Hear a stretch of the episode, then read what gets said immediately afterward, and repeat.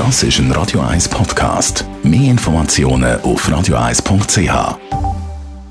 10 Minuten nach der 10. Jamiroquai da auf Radio 1 Canon Heat.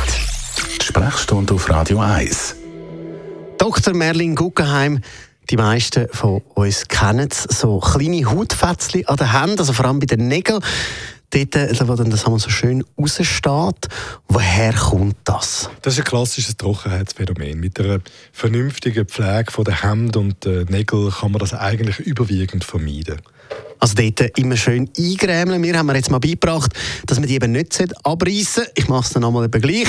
Und das tut dann schon ein bisschen mehr. Wie tut man denn das am besten handeln? Alle Sachen vom Abknabbern über ein simples Wegschneiden äh, mit äh, Nagelscherli ist eigentlich nicht ideal, weil sobald man eine Verletzung macht, also nicht nur die Hautfätzchen wegschneidet, die trocknen, sondern tatsächlich dann eine kleine Verletzung der Haut macht, gibt es relativ hohes Risiko, dass man sich an dieser exponierten Stelle, wo man halt erst mal irgendwo reinlangt, dass Bakterien hat, sich eine Entzündung von, von, der Nagelhaut zuzieht. Das ist der berühmte Umlauf.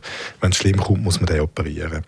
Es gibt Nagelhautzangen, das ist ein, spe also spezielles Instrument, das das schonender macht.